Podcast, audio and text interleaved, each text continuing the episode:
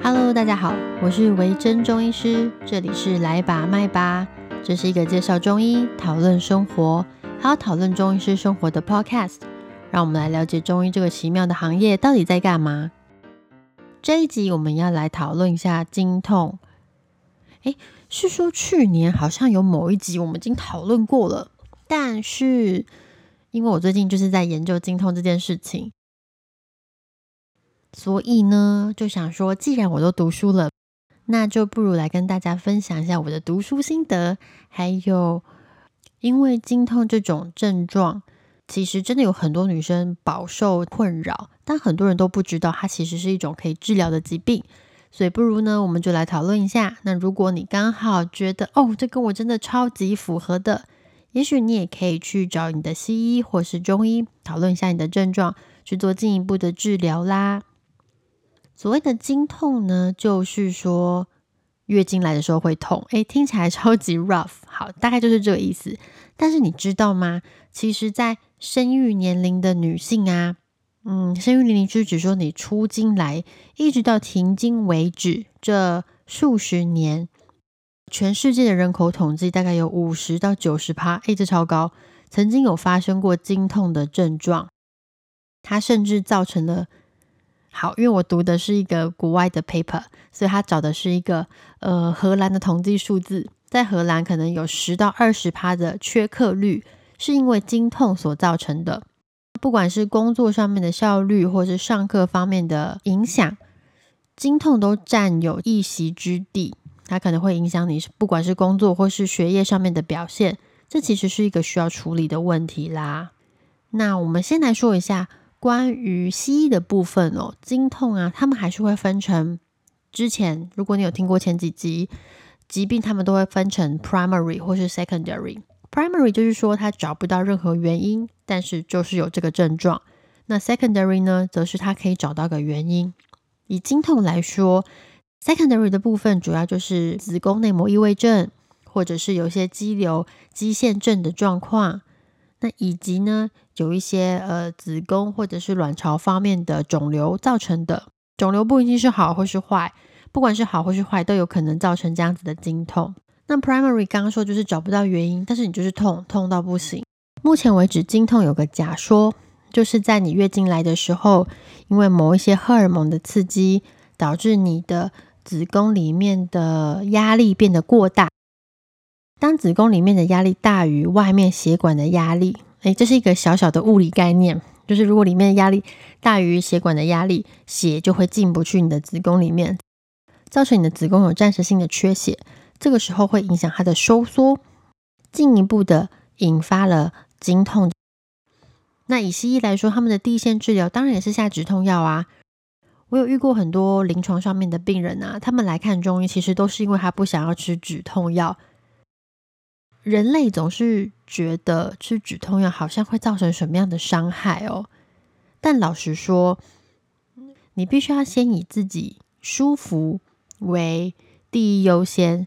也是在你真的觉得很痛的时候，其实吃吃止痛药没有什么特别需要检讨的部分啦。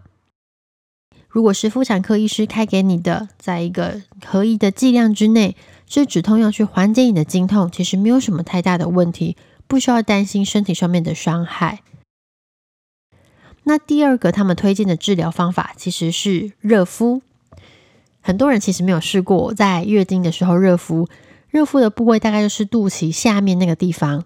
热敷的温度也有建议的哦，四十度左右是一个比较合宜的温度。一定要小心，千万不要烫伤你的皮肤。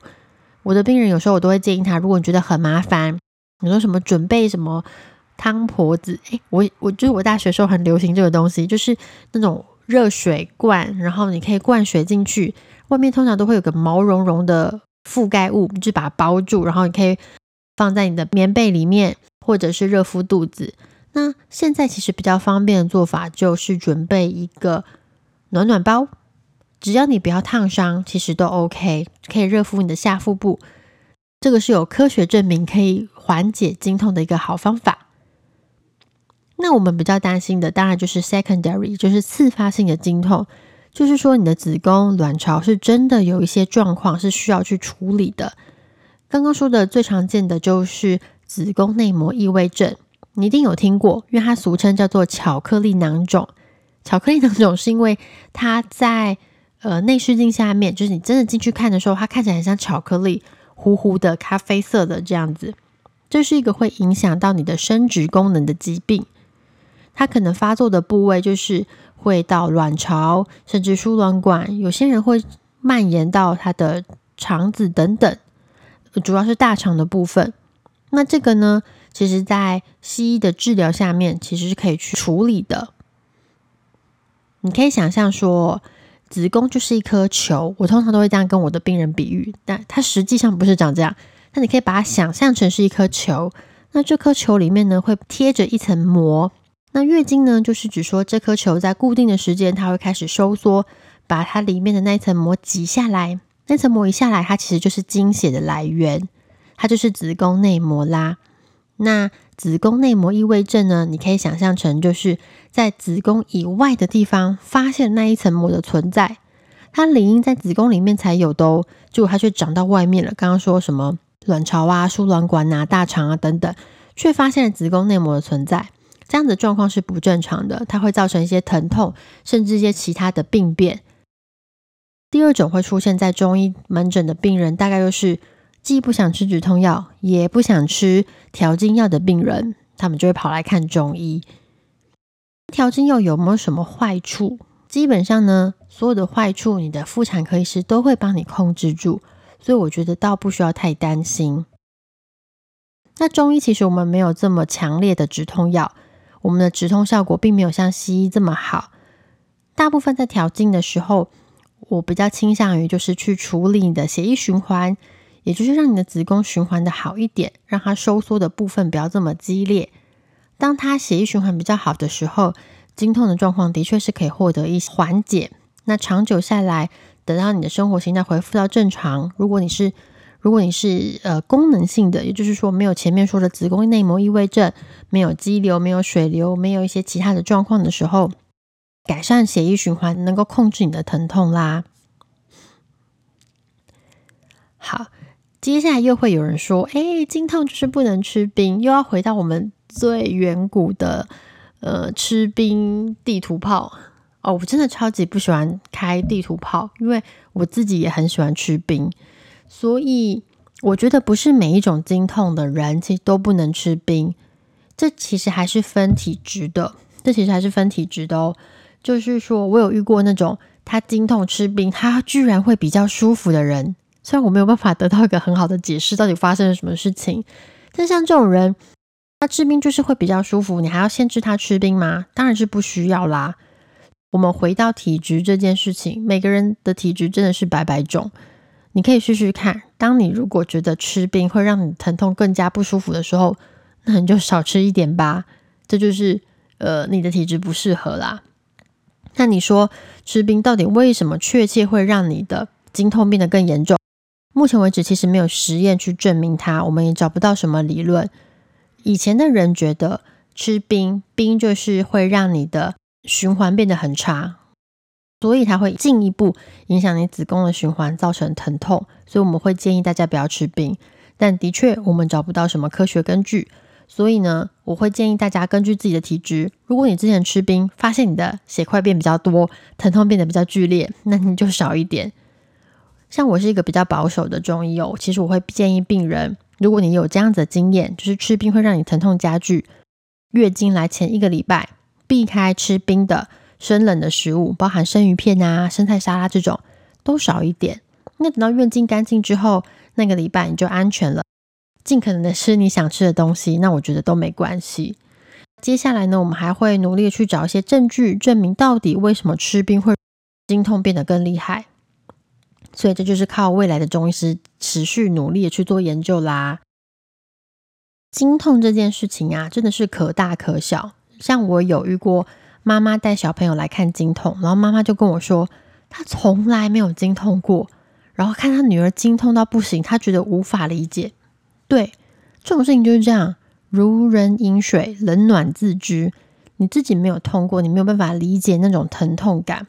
但是是真的，有些人真的是痛到没有办法下床，在地上打滚的那种程度。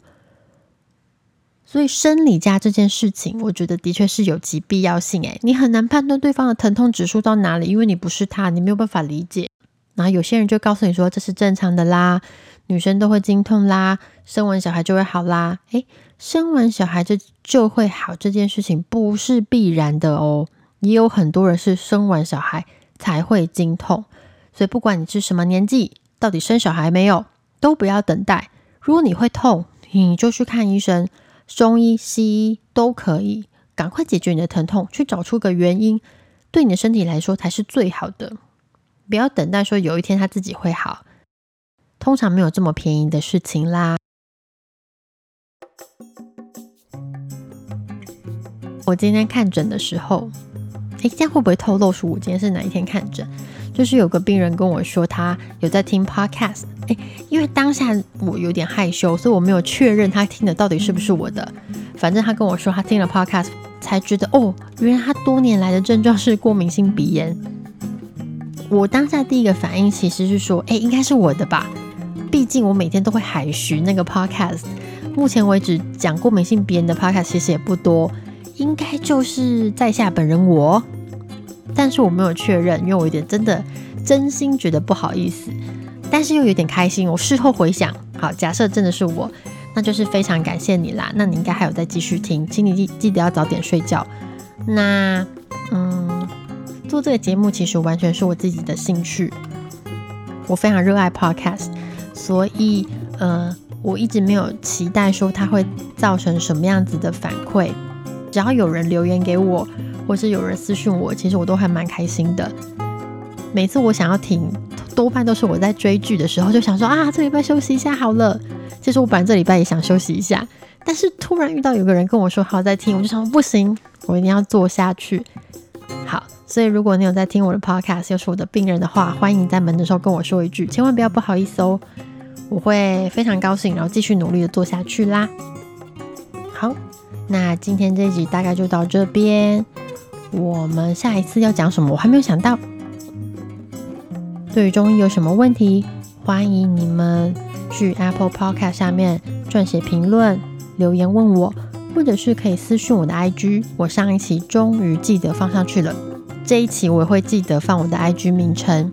那你们可以从 IG 私讯我问我问题，如果之后有时间，我们都会来回答哦。那就谢谢你的收听，我们下次见喽。